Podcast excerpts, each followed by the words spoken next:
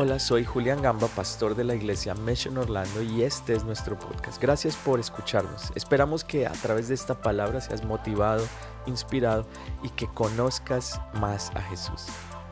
Y este es el mensaje de hoy. La semana pasada hablaba de primero lo primero, poner primero lo primero. Y son como las bases que uno debe establecer en su hogar, poner a Dios primero. Y nosotros lo decimos, Jesús es primero, mis prioridades están en orden. Repítelo conmigo una, una vez más. Uno, dos, tres. Jesús es primero, mis prioridades están en orden. Y, y es muy interesante eh, analizar las prioridades y eh, lo hablábamos la semana pasada, no se trata de eh, encontrar balances, sino establecer prioridades y trabajar frente a ellas. El día de hoy quiero continuar este tema y quisiera recordar un verso que leí la semana pasada, pero volverlo a leer y está en el libro de Mateo, en el capítulo 6, en el verso 21. Y dice, porque donde esté vuestro tesoro, allí estará también vuestro corazón. Donde esté vuestro tesoro, ahí está vuestro corazón. Y hablábamos del tema de las prioridades que era importante. Y de acuerdo a este verso también podemos entender que se trata del corazón. Y ese es el tema de hoy, el título del tema de hoy es Se trata del corazón. Mira a la persona que está a tu lado y dile, se trata del corazón. Y podemos ver también en otro pasaje, en el libro de Lucas, en el capítulo 6, dice, den y les darán a ustedes. ¿A cuánto les gusta esa parte?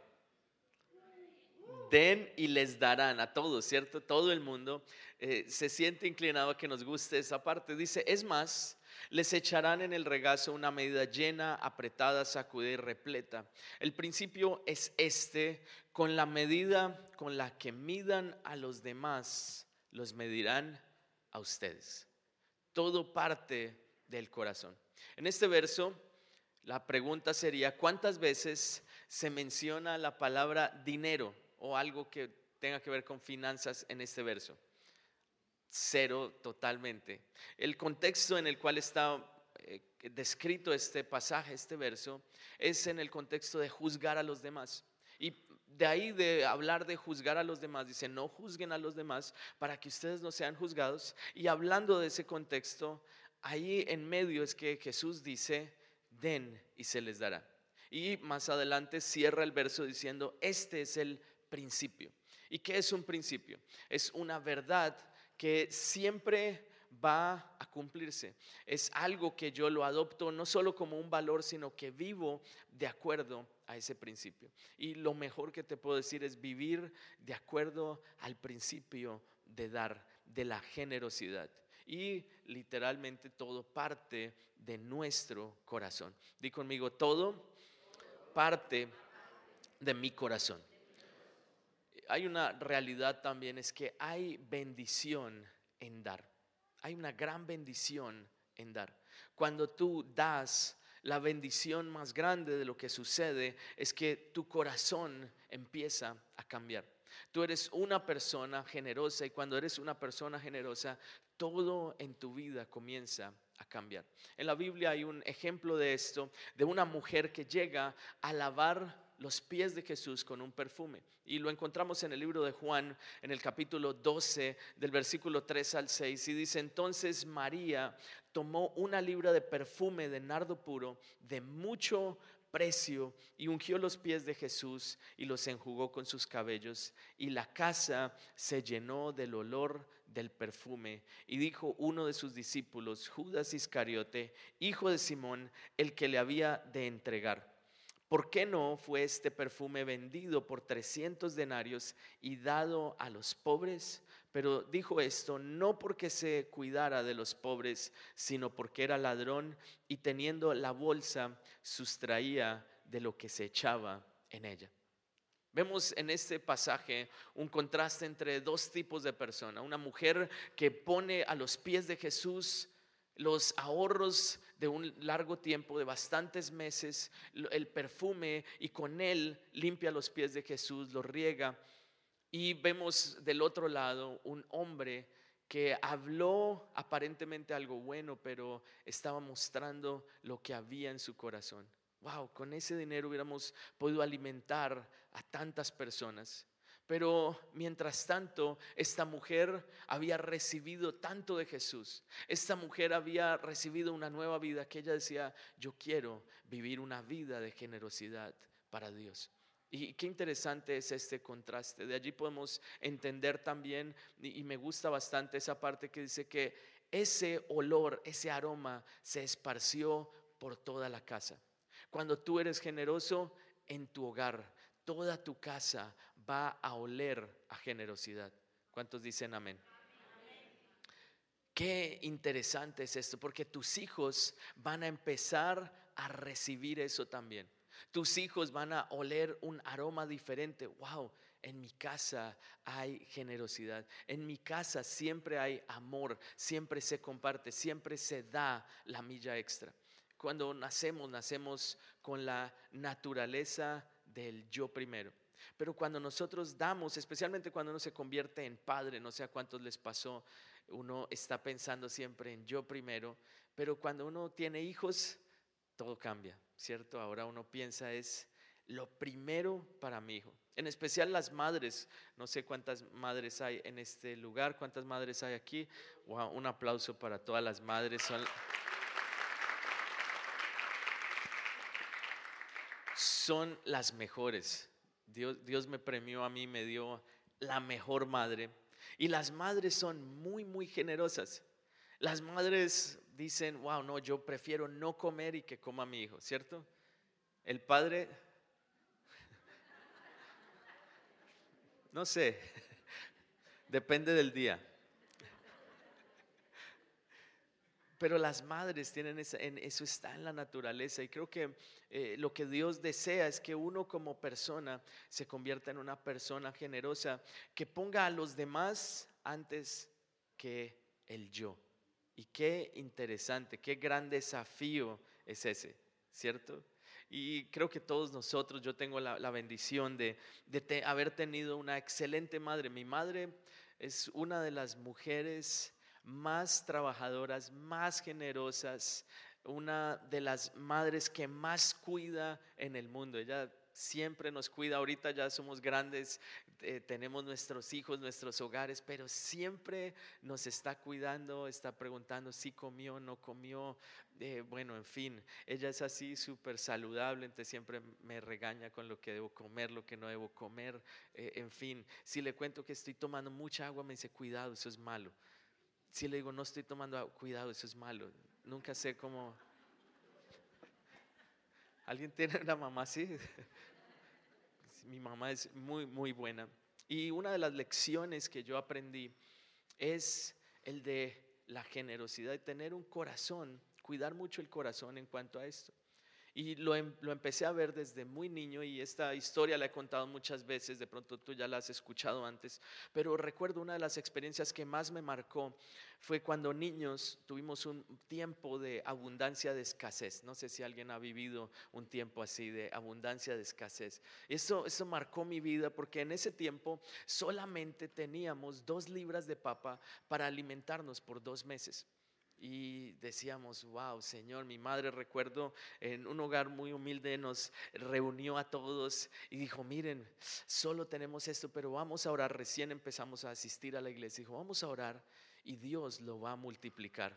Y nosotros, bueno, amén, mami, ok. ella oró y puso las papas en un cajoncito en la cocina. Y recuerdo que todos los días metía la mano, no miraba y decía, Señor, multiplica las papas. Y salían papas nuevas. Durante dos meses comí todas las recetas posibles con papa. Desayuno papa, almuerzo papa, cena papa.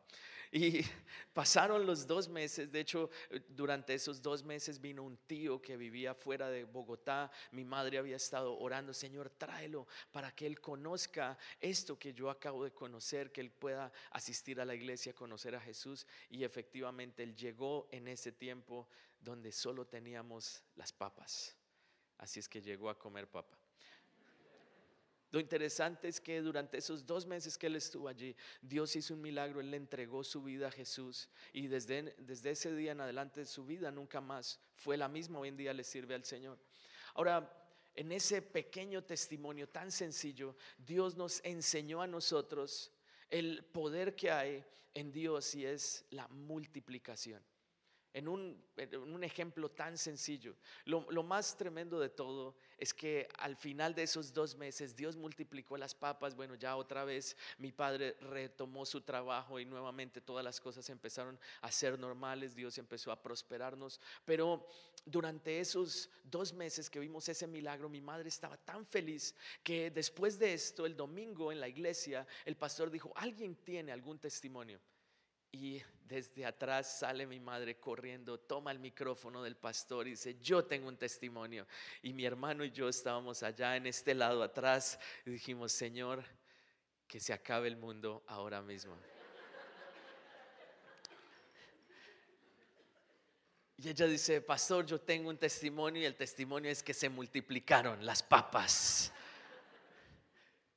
Nosotros nos escurrimos en la silla, contó todo lo que sucedió y estaba tan feliz. Recuerdo que, wow, la gente aplaudía y al final la gente nos veía y decía, mira, este es el niño, este es el hijo de la señora de las papas. Por seis meses fui conocido, o un año, como el hijo de la señora de las papas. Pero ese pequeño milagro nos enseñó que Dios puede multiplicar cualquier cosa. Dios puede multiplicar lo poco o mucho que hay en tus manos. Dios lo puede multiplicar. ¿Cuántos dicen amén? ¿Cuántos dicen amén? Dan un aplauso al Señor. Así es que se trata del corazón. En ese momento en mi corazón algo sucedió y pude conocer que hay un Dios que puede multiplicar lo poco o mucho que tenemos y de ese cajoncito que cada día salía una papa, Hoy puedo entender y pude recibir en mi corazón el deseo de Dios y es que Dios quiere multiplicar lo que hay en tu vida. Si Dios ha puesto un talento en tus manos, si Dios ha puesto un talento en tu vida, Dios quiere multiplicar ese talento. Si Dios ha puesto el don en tu vida de predicar, de cantar, si Dios ha puesto en ti el don de servir, si Dios ha puesto sabiduría, conocimiento, si Dios ha puesto recursos en tus manos, Dios los quiere y los va a multiplicar si tú aprendes a ponerlos en sus manos primero. ¿Cuántos dicen amén? Y mientras leía esta, esta historia, el Señor me trajo a la memoria la historia de las papas, mientras leía la historia de Lucas capítulo 9, en donde Jesús tiene un momento donde Él hace un milagro de multiplicación.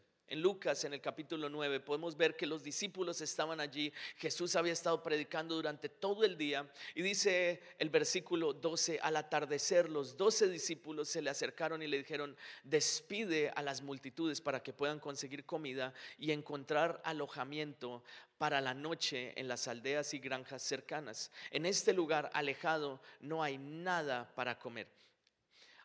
Jesús les dijo, denles ustedes de comer. Pero lo único que tenemos son cinco panes y dos pescados, le respondieron. ¿O esperas que vayamos y compremos suficiente comida para toda esta gente? Y dice, pues había alrededor de cinco mil hombres allí. Jesús le respondió, díganles que se sienten en grupos de unos cincuenta cada uno. Entonces todos se sentaron. Jesús tomó los cinco panes y los dos pescados, miró hacia el cielo y los bendijo. Luego, a medida que partía los panes en trozos, se los daba a sus discípulos junto con los pescados para que los distribuyeran entre la gente. Amén y amén. Un milagro muy similar en donde Dios toma algo que es poco y lo empieza a multiplicar. En donde Dios toma algo que era pequeño, cinco panes y dos peces, y los multiplica para alimentar a más de cinco mil personas. Habían cinco mil hombres en ese lugar y si seguimos con la tendencia, habían muchas más mujeres, porque ¿cuántos saben eso? Dicen que hay más mujeres que hombres en el mundo. ¿Dónde están los hombres de acá? ¿Dónde están las mujeres? ¿Sí ven? O sea que habían como 30 mil personas ahí en ese lugar. Imagínense 5 mil hombres, que por cada hombre hubiera una mujer, más los niños, habían muchísimas personas. Y no sé a cuánto les ha pasado que una reunión se demora más de lo que debería acabarse, o cuando la esposa está compartiendo con las amigas y a uno ya le da hambre y uno es el ride, uno, uy Señor, eh, ¿qué te parece si continuamos otro día? Tengo tengo una excelente idea.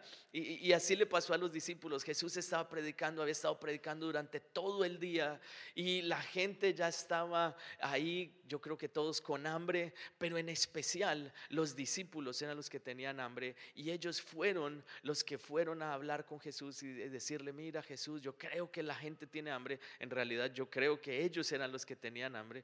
¿Alguien le ha pasado que va a una reunión más largo de lo posible? A veces los domingos en esta reunión, si yo me demoro un poquito, eh, el esposo empieza, ya, mira, está, está redemorado, vámonos. Y, bueno, es mi culpa, perdón, hoy no va a ser así, vas a salir temprano, ya solo quedan, sí, solo dos horas, ok, estamos bien. Y, y en ese momento van a donde Jesús y le dicen, mira, Jesús, ya es hora de que vayamos todos a comer. Y no sé si ellos están verdaderamente preocupados por la gente o están preocupados por, por ellos mismos, pero la respuesta de Jesús es muy interesante. ¿Qué es lo que Jesús les dice? Denles ustedes de comer. Tú has sido llamado para dar alimento a otras personas. Tú has sido llamado para hacer bendición. Dios quiere usarte como canal de bendición para las personas que están alrededor tuyo. Mira a la persona que está a tu lado y dile, Dios quiere usarte para que seas bendición a otras personas. Y de este pasaje entiendo tres cosas que quiero compartir con ustedes. Y la primera es que Dios siempre piensa en multiplicación. Dios nunca está pensando en una mentalidad de escasez. Dios opera, trabaja desde una mentalidad de multiplicación. Dios le dijo a Adán y a Eva, crezcan y multiplíquense. ¿Qué fue, ¿Cuál fue la promesa que Dios le dio a Abraham?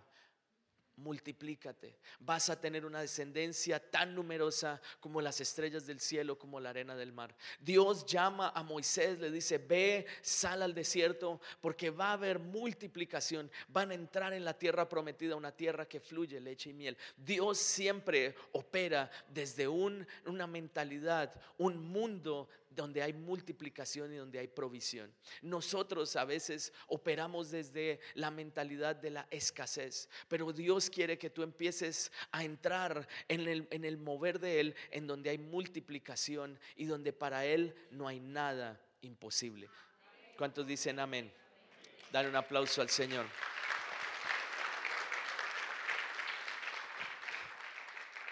Y la verdad es que todo depende de quién dependes.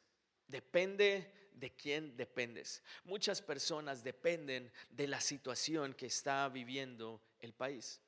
La persona que está eh, en, el, en, un país y dice, bueno, no sé, es que la economía va hacia arriba y en ese momento pueda que su salario siga igual, pero siente que todo está mejor. Cuando las cosas no se sienten y las noticias están mal, en ese momento siente que, wow, todo se está yendo al piso y aunque todo siga igual, en el corazón, en su mente, está dependiendo de las circunstancias. Pero ¿cuántos saben que nosotros no dependemos del mundo, sino que dependemos de Dios? Tú debes cambiar tu mentalidad y depender de Dios. Dios es tu proveedor y Dios va a prosperarte, Dios va a multiplicarte sin importar lo que está sucediendo alrededor tuyo. Esa era la promesa de la semana pasada, en donde el profeta le habla a esta mujer, el profeta Elías le habla a esta mujer y le dice, va a haber prosperidad sin importar lo que esté sucediendo en el país, sin importar lo que esté sucediendo en el mundo. Así es que tu prosperidad no depende de lo que está viviendo el mundo, sino sino depende de Dios, que es el dueño del oro y de la plata, y Él puede multiplicar lo que hay en tus manos. Entonces piensa en multiplicación y depende de Dios, porque cuando tú dependes de Dios, siempre habrá abundancia. Ahora, lo segundo que quiero decirte y la segunda lección que podemos entender, y es que para que haya multiplicación debe haber orden. Dios no puede multiplicar aquello que está en desorden. Dios no puede multiplicar lo que está en desorden. Entonces, para multiplicar, para que haya multiplicación, ¿qué debe haber? Orden. Di conmigo, orden.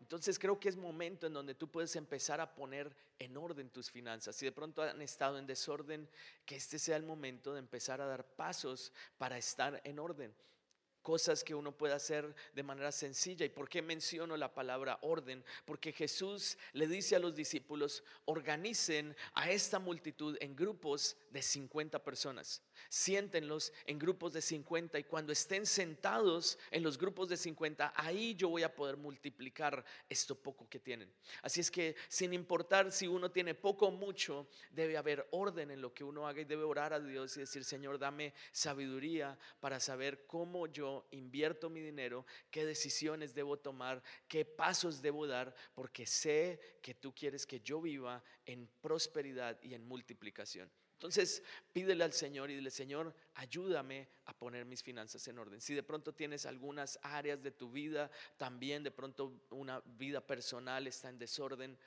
empieza a poner en orden toda tu vida y vas a ver que vas a ver la bendición y la multiplicación de Dios.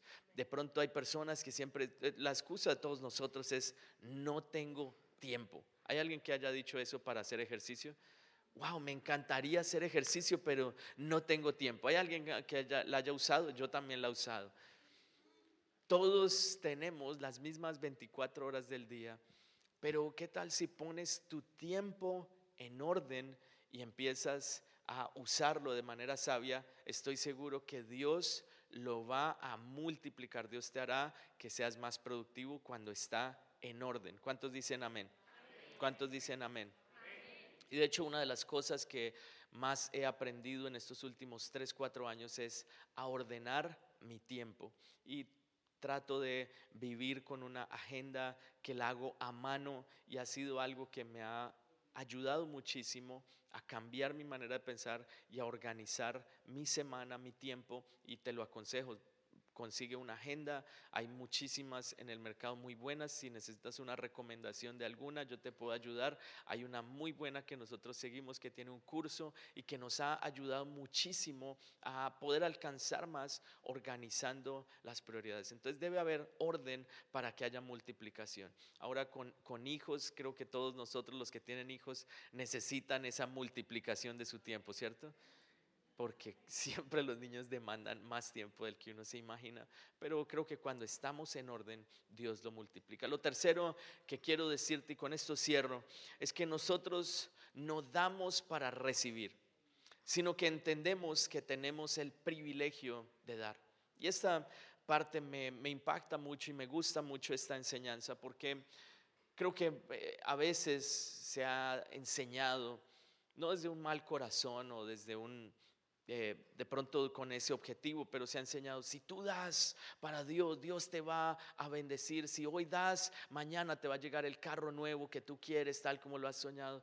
Y, la verdad es que ese no es en sí el corazón de dar, sino que damos porque eso es lo que somos, es lo que Dios puso en nuestro corazón. Y sí, si tú siembras, te aseguro vas a recibir una, una cosecha, porque aquel sembrador que siembra, pone una semilla, va a haber algo.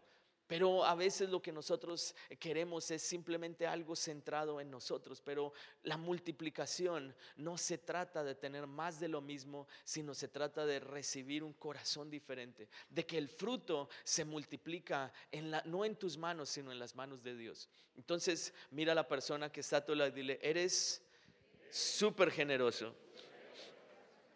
Entonces no damos para recibir. Imagínate si tú le das un regalo a tu hijo Imagínate, el cumpleaños de tu hijo se gradúa de pronto de la universidad o se gradúa de high school y tú llegas con un regalo. De pronto puede ser un carro a los 16, 17 años. Le dices, mira, aquí está, toma tu carro. Y tú te quedas esperando, bueno, entonces mañana tú me devuelves un carro a mí, porque yo sembré esto en ti.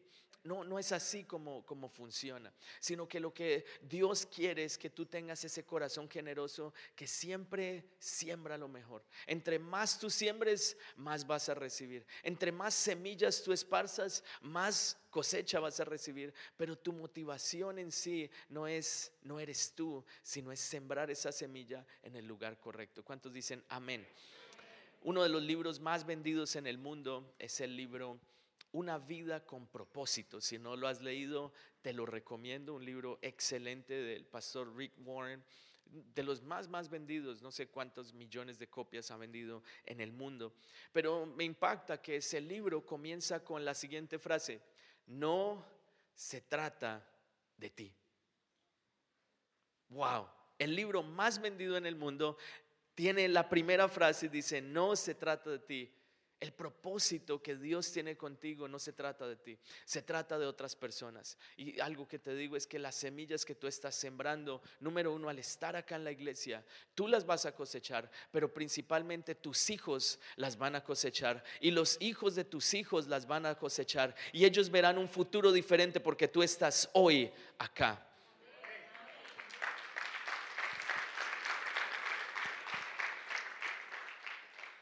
Ese pequeño testimonio, esa multiplicación de esas pocas papas en mi casa, hizo que mi vida cambiara y fue una semilla que quedó grabada en mi corazón.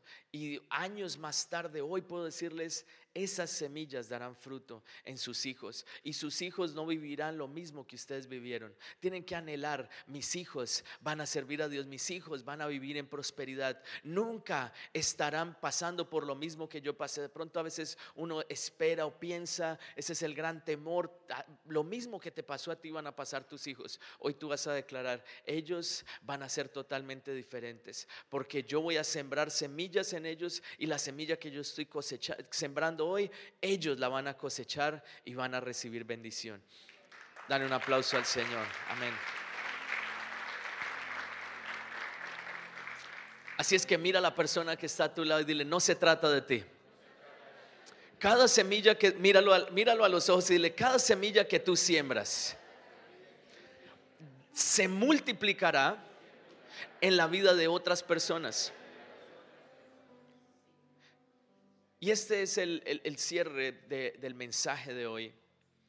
Y es que cada semilla que tú siembras se multiplica cuando toca la vida de otras personas.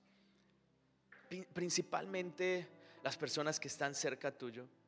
¿Qué tal si en esta semana tú dices, Señor, todo parte de mi corazón? Ayúdame a cambiar mi corazón porque yo voy a sembrar las mejores semillas en mis hijos. Yo voy a sembrar las mejores semillas en mi esposa. Voy a sembrar las mejores semillas en mi esposo. Y a veces la parte de sembrar es la parte que más duele, pero es la parte que más dará fruto en el futuro. Así es que te animo a que tú seas un sembrador. Que en esta semana tú digas, Señor, cambia mi corazón, porque no se trata de mí. Di conmigo, no se trata de mí. Es decir, que cuando tú siembras una semilla, tú no lo haces esperando a ver qué me van a dar en retribución. Tú siembras sabiendo que esa semilla tú la estás poniendo y dará fruto en su tiempo. Pueda que no dé fruto inmediatamente, pero en el tiempo dará fruto. Si de pronto necesitas sembrar semillas en tu matrimonio, no esperes que dé fruto por la noche, esposo. Siembro semilla ahorita a ver si 8, 8 y media, ahorita que se está poniendo oscuro más temprano. De pronto tú dices, wow, ya quiero ver el resultado. Pueda que tome un poco de tiempo, pero sigue sembrando, porque tú eres un sembrador y vas a ver la multiplicación. No vas a ver el fruto inmediatamente. Lo que Dios quiere es que esa semilla que tú siembras se multiplique. Ahora, los discípulos estaban esperando que Jesús les diera alimento y ellos llenar su propia necesidad. Pero lo que Dios quería es que a través de eso muchas personas, más de 20 mil personas, recibieran alimento. Lo que Dios ha puesto en tus manos va a ser alimento para muchas personas. Las semillas que tú siembras en la iglesia se van a ver reflejadas en miles y miles de personas que van a conocer de Dios. Y por eso acá en la iglesia decimos, descubre la misión de Dios para ti. Porque a través del dar, tú descubres, para esto me llamó Dios. Cuando tú le das lo mejor a tus hijos, no sé si te pasa a ti, pero a mí me pasa, yo digo, wow, para esto me llamó Dios. Cuando están llorando en el carro, yo digo, para esto no me llamó Dios.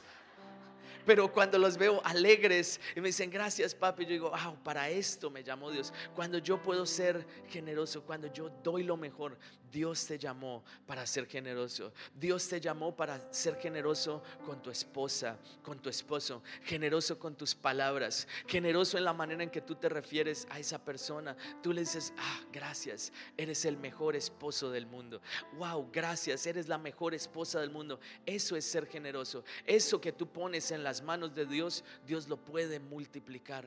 Pon los cinco panes y los dos peces. Pueda que no tengas mucho, pueda que en este momento tú digas, acabo de llegar acá a este país, no sé qué es lo que Dios quiere hacer conmigo, pero si tú lo pones en las manos de Dios, estás acá plantado en la iglesia, te aseguro, el fruto te va a sorprender. Amén.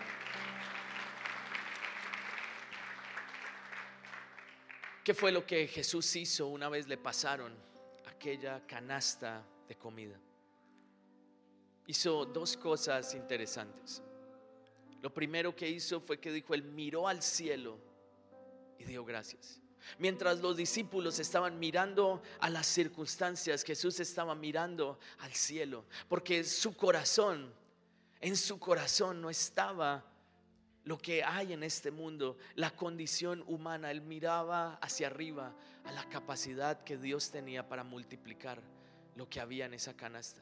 Así es que no mires a lo que está sucediendo ahora. No mires a las circunstancias, pon tu mirada en Dios. Encomienda cada una de tus decisiones. Pregúntale a Dios antes de cada decisión que tú tomes en tu familia, en tu vida personal, en tus sentimientos con tus hijos, en tus finanzas.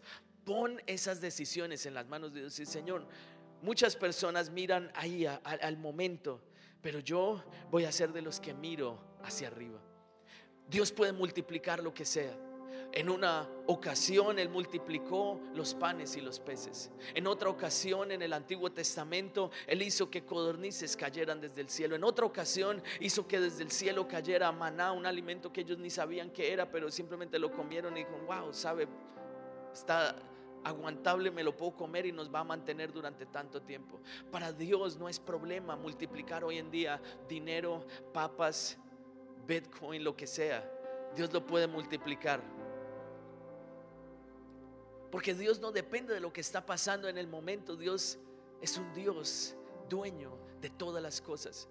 De pronto ese poco, esa pequeña semilla, llama de amor que hay en tu hogar, pueda que en este momento sea muy pequeña, pero en las manos de Dios se puede multiplicar.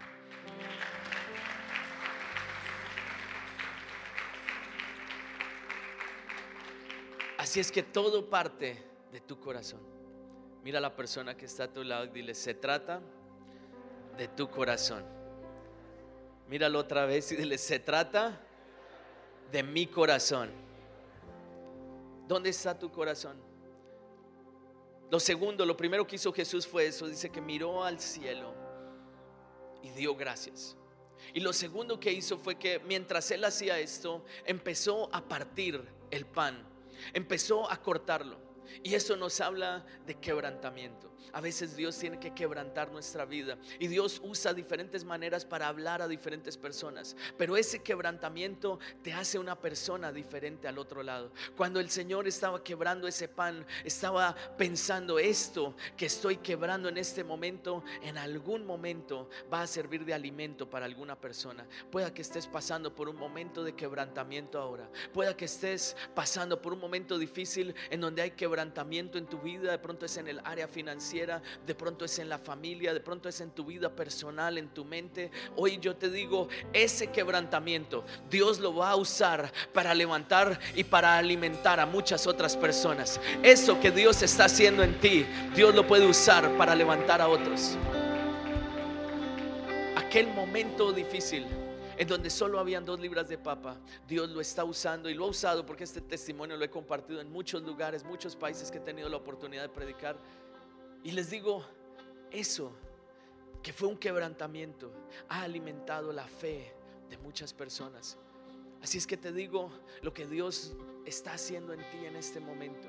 Esos pasos de fe que Él te está llevando a dar. Eso que Él está haciendo. En este momento se ve como un quebrantamiento. Más adelante eso será alimento para muchas, muchas personas. Más adelante ese testimonio servirá para que otros digan, wow, ¿será que si Dios lo pudo hacer con Él, lo podrá hacer conmigo? Hoy yo te digo, Dios lo hará.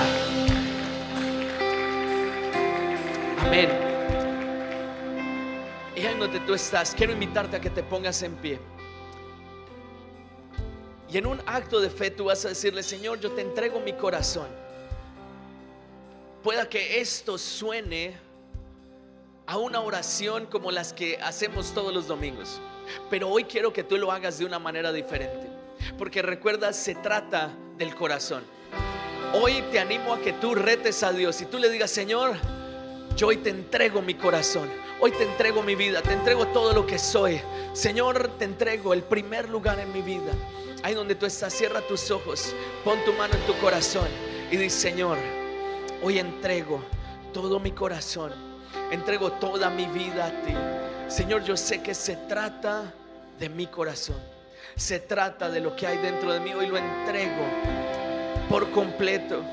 Señor, sé que en tus manos hay multiplicación. Sé, Señor, que en tus manos hay bendición. Señor, hoy quebranta mi corazón.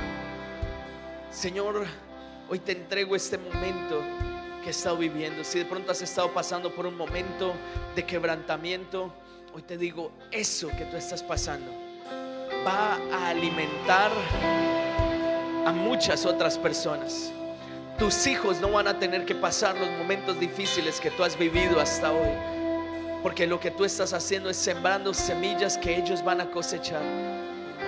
Y el Señor hoy puede multiplicar lo que tú pongas en sus manos. Así es que pon tu corazón, pon toda tu vida en las manos de Dios y Señor, te entrego todo, todo lo que soy. Te entrego toda mi vida, Señor, en el nombre de Jesús. Gracias por escucharnos, esperamos que este mensaje haya sido de gran bendición para ti. Te invito a que te suscribas y lo compartas con tus amigos. Para más contenido en nuestra iglesia visita missionorlando.com. Que Dios te bendiga.